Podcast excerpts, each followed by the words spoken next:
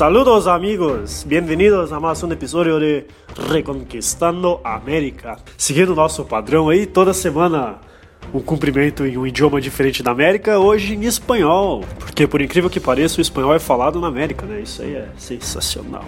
Então, o episódio de hoje é um episódio muito especial e muito importante, porque vamos falar dela, Dona Marina, também chamada de La Malinche ou Malintzin, tanto faz. Por que, que ela é importante? Por que, que é especial? Porque a Malinche geralmente é negligenciada nos, nos estudos da academia, nos materiais didáticos. Pessoal, pouca gente conhece ela, é mais que realmente vai a fundo em história e vai a fundo mais nessa questão da conquista da América. Mas por que isso? Primeiro, quem que era Malinche, Marina Malintzin? Ela era uma princesa da cidade de Guazacualco. E quando ela era criança, os pais delas, que era o rei e a rainha de Guazacualco, venderam, digamos assim, ela para a cidade maia de Chicalango. Vendeu como se fosse uma espécie de meio para manter a paz ou não. A fonte que eu usei aqui não, não deixou bem claro, só disse que ela foi vendida. E depois que ela foi para Chicalango, quando ela se tornou adolescente, ela foi novamente entregue à cidade de Potonchan, como uma espécie de refém, cativa. E lá em Potonchan ela viveu sua jovem adulta como jovem adulta, até os 20 e poucos anos, quando ela foi entregue para Hernán Cortés como uma maneira de garantir a paz entre eles, os espanhóis, e os maias de Potonchan, que nem eu falei no episódio 2 desse podcast. E por que, que ela é tão importante assim? Porque afinal, não foi entregue só ela para os espanhóis, foi entregue ela e mais 19 mulheres. Só que a diferença é que a Malinche sabia falar quiché, que é o idioma maia, e sabia falar nahuatl, que é o idioma azteca, o idioma mexica. E como vocês se lembram, no episódio 1 eu falei do Jerônimo de Aguilar, que era um espanhol que sabia falar espanhol e sabia falar quiché. Se vocês já tiveram um pouquinho de raciocínio, já pegaram qual que é a importância dela. O Hernán Cortés, ele falava em espanhol para o Jerônimo de Aguilar. O Jerônimo de Aguilar ouvia em espanhol e falava em quiché para Malinche. A Malinche ouvia em quiché e falava em nahuatl, para a pessoa com quem o Hernão Cortés queria se comunicar. Isso é fundamental, porque foi graças a isso que o Hernán Cortés conseguiu ter tanto apoio na América para poder conquistar o México, para poder conquistar os mexicas. Porque se ele não tivesse a Malinche ali traduzindo o que ele queria falar, tchê, eles iam ter sido expulsos lá no litoral ainda, sabe? Conforme a gente for progredindo aqui no podcast, vocês vão conhecer mais a importância dela, porque tem vários momentos no que ela que ela intervém de uma maneira positiva, ajudando muitos espanhóis através dessa tradução. E esse também é um dos motivos pelo qual ela é negligenciada na academia. Porque muitas pessoas no México, ah, no século passado, acho que até hoje em dia não tanto, pelo que eu pude ver aqui pela bibliografia, mas o pessoal considerava ela como uma traidora, considerava a Malinche, a Marina, como uma traidora da nação mexicana, porque ela teria entregue seus conterrâneos, né, os mexicas, todo o povo da Mesoamérica para os espanhóis. Só que você tem que analisar o seguinte: ela foi vendida pela família dela, que era uma família mexica, para os maias quando era criança. E vivendo com os maias a maior parte da vida, ela constantemente vivia sob a ameaça dos mexicas, né? Os povos maias eram atacados constantemente pelos mexicas para tentar conquistar o território, para pegar cativos, tributos e coisa arada. E não só os maias, mas muita gente da Mesoamérica via os mexicas como uns, uns bullies, vamos dizer assim. Eles eram os Estados Unidos da época, né? Tacavam terror em todo mundo e ninguém gostava deles. Só que como eles eram muito fortes, cagavam todo mundo a pau e tomavam conta do território. Então, de certa forma, como alguns como algumas fontes veem, o Amalinche talvez tenha visto nos espanhóis uma salvação para a Mesoamérica, para livrar eles desse, desse incômodo que eram os mexicas ali atacando todo mundo, guerreando com todo mundo, assustando todo mundo. Ou então pensou dos males o menor, né? Porque pelo menos os espanhóis a gente não conhece, talvez eles sejam gente boa. não foram tão gente boa assim, né? Mas a história é a história, a gente não pode mudar e a gente pode aprender e a gente não pode esquecer essas pessoas importantes como a Malinche. Até, ah, até me brilhou agora, me deu um insight aqui. Talvez ela também tenha sido negligenciada por uma questão machista, né? Porque afinal de contas é uma mulher e teve foi talvez até mais importante do que o que o Cortés, talvez não. Mas tenho certeza que ela foi muito mais importante para a conquista do México do que, por exemplo, Pedro de Alvarado, que era um dos dos tenentes do Hernan Cortés. Né? Agora, por que, que ela pode ser chamada de Malinche ou Malintzin ou Marina? Malinche é supostamente o nome original dela, sabe? O nome de batismo, de batismo não, de nascimento dela. Quando ela nasceu, os pais chamavam de Malinche. Como ela era de uma família nobre, né? Ela era princesa de Guazacualco, o Tsin serve como uma, uma, um sufixo que indica nobreza, como se fosse a senhora Malinche. Por isso, Malintzin, senhora Malinche. Quando o Hernan Cortés recebe ela e as outras 19 mulheres em Potonchan, elas são batizadas para o cristianismo para que possam passar a conviver com os espanhóis. E nesse ato do batismo ela recebe o seu nome cristão, o seu nome de batismo, que é Marina. Né? Por isso que a gente diz Dona Marina, porque foi assim que ela ficou conhecida depois que foi entregue para Cortés e depois quando foi morar na Espanha lá em 1522, se eu não me engano, eu não tenho a data exata.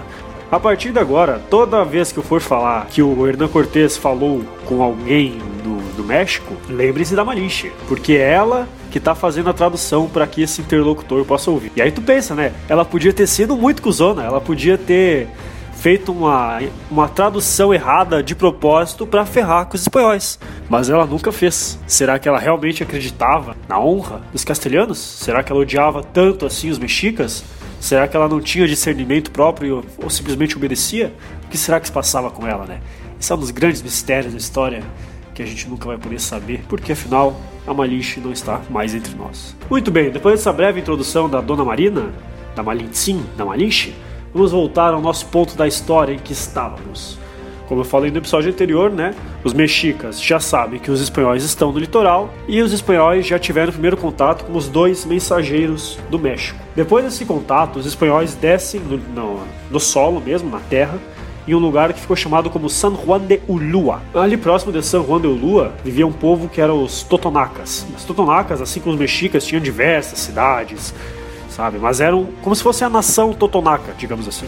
E uma parte desses totonacas havia sido recentemente subjugados pelos mexicas. Há pouco os mexicas tinham conquistado eles. E aí, como eles eram os mais próximos dos espanhóis, o Moctezuma envia mensageiros para as cidades onde eram governantes o cacique Teudile e o cacique Cuitlalpitoc. A mensagem é para que esses dois caciques recebam os espanhóis bem, mas bem pensa no que é fartura, porque pela descrição do Bernal Dias de Castilho, logo que eles chegam, mas vem um mundaréu de gente receber eles com comida, sabe? Com, com lebre, com, com frutas, assim, frutas da, da região. Ele fala, ele, ele, fala uns duas partes assim do que, que eles entregam, sabe? Eu não notei aqui porque eu não vou ficar anotando nome de comida, tomar nome de comida. Mas eles são muito bem recebidos e recebem até ouro, né? Que aí, aí ouro é o que importa, né? Quem que se importa com comida quando se tem ouro? Ai, que maravilha. E aí nessa recepção, o Cortez ele também envia uns presentinhos pro Montecuzoma, né? Pra mostrar, não, gente, é. Vamos, vamos fazer uma parceria aí, que tal? Vezes a gente virasse bruxo, hein? Tu serve o nosso rei, nos entrega o ouro e a gente te protege, que tal? Não que você precise de proteção, mas vai saber, né? Quem sabe se não chegam uns, uns portugueses aí, né? Uns, uns ingleses, quem sabe, quem sabe. E aí até o Bernardo Dias de Castilho fala que um dos presentes que o Hernan Cortés mandou foi um trono. Mas eu, eu não sei se é verídico, porque eu não sei se eles teriam um trono num navio, né? Mas é o que o Castilho diz, então vamos levando como, como, como fato. Depois dessa breve entrega de presentes, o, o Cortez, ele obviamente insiste em querer conhecer o Motecuzoma, e aí os mensageiros, o Huitlalpitoc, ele se compromete a entregar a mensagem e combinar com o Motecuzoma um lugar para onde os dois, né, o Motecuzoma e o Cortez, possam se encontrar. Nesse meio tempo, um dos soldados espanhóis, que o Bernal Dias de Castilho não indica qual, estava utilizando um elmo que estava brilhando no sol. Um elmo, para quem não sabe, é um capacete que o pessoal utilizava na guerra durante a Idade Média e durante a Renascença, tá? Não é exatamente um capacete como a gente imagina, era um negócio que protegia a cabeça, sabe? E é feito de ferro. E aí esse elmo estava brilhando e eles começaram a achar que aquele era o elmo de Huitzilopochtli. Huitzilopochtli, que é o deus do sol asteca, que eu queria muito falar sobre ele, mas não é o fogo desse podcast, quem sabe outra hora. Né? E aí eles veem aquele elmo e falam: Esse é o elmo do nosso deus, e coisa arada. E aí o Cortez tem uma brilhante ideia, brilhante igual o elmo do, dele, que é fazer o seguinte: enviar aquele elmo para que Motecuzoma possa ver e ver se realmente é o elmo de Huitzilopochtli e quem sabe voltar com alguns presentinhos? Então os espanhóis ficam ali um tempo no, em São Juan de Ulua, sendo bem, bem tratados pelos totonacas, enquanto os emissários foram para Tenochtitlan levando a mensagem do Cortês do encontro e o elmo. Alguns dias depois eles voltam e o que, que eles fazem? Eles trazem o elmo cheio de ouro, mas derramando ouro. Né? E aí já brilha assim o, olho do Cortês, né? se sente no céu, vendo aquele, aquele elmo cheio de pedra preciosa. Aquilo, aquele, só pegando aquele elmo ele tava com a vida inteira feita. Podia ficar com a pança para cima, tomando rum na beira do Caribe e fumando charuto cubano. Bah, mas que baita esquema ele deve ter pensado, né? Só que infelizmente eles eram 400 soldados. 500, na verdade, nessa época eles ainda eram 500.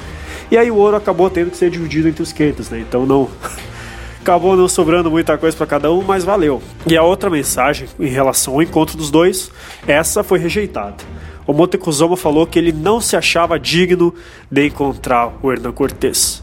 Por isso ele pedia que o Hernan Cortés recebesse os seus presentes e caísse fora do meu território. Claro, não foi nessas palavras, mas foi isso que o Montecuzoma quis dizer. Porque realmente, pelo que eu falei no episódio anterior e pelo que alguns autores, como Tsvetanto Drov, dizem, o, o Montecuzoma, quando viu Elmo, realmente confirmou que era Quetzalcoatl chegando. Né? Apesar do Elmo ser o Elmo de Huitzilopochtli, já foi Quetzalcoatl, enfim, essa aí já é uma conversa muito mais profunda que dá o propósito aqui. E aí eles ficam ali mais um tempinho, né, sendo bem tratados, insistindo em querer conhecer os, o Montecuzoma, querendo conhecer o Montecuzoma. Quando então temos o primeiro conflito entre os próprios espanhóis. Como assim entre os próprios espanhóis? Vocês se lembram de quem que mandou o Hernán Cortés ir para o México, né? Foi o governador de Cuba, Diego de Velázquez. Só que o Diego de Velázquez, ele falou que a missão do Hernán Cortés seria simplesmente explorar o litoral, fazer comércio, assim, tentar adquirir ouro através do comércio e voltar para Cuba. Não tinha nada de fazer conquista militar, nada de colonizar, nada disso. Só que o Hernán Cortés, quando estava recrutando o pessoal para sua expedição, ele falou o contrário. A gente vai para lá para colonizar, gurizada. Nós vamos chegar lá para fazer a nossa fortuna. E aí que tem o empecilho, né? Porque alguns dos soldados que estavam na expedição, eles eram fiéis ao Diego de Velázquez e quando viram que o Hernán Cortés estava saindo do caminho que havia sido ordenado a ele, né, ele estava indo mais com o propósito mesmo de conquista e colonização, esses apoiadores do Velázquez não gostaram nem um pouco e começaram a mostrar uma insatisfação, inclusive provocando uma profunda discussão entre os, entre os soldados. Não teve nenhum conflito assim físico, sabe? Mas teve bastante, bastante briga verbal, pelo que o Castilho diz. Não só isso, mas o ouro que eles receberam dos nativos, dos indígenas, eles estavam utilizando como moeda de troca como os próprios indígenas, sabe? Porque os espanhóis não tinham muita manha de como, como, como viver ali no, no na selva do México. Então eles falavam: Ó, oh, tchê, vem cá, eu te dou aqui três pepitas de ouro, tu me traz peixe hoje e amanhã, que tal?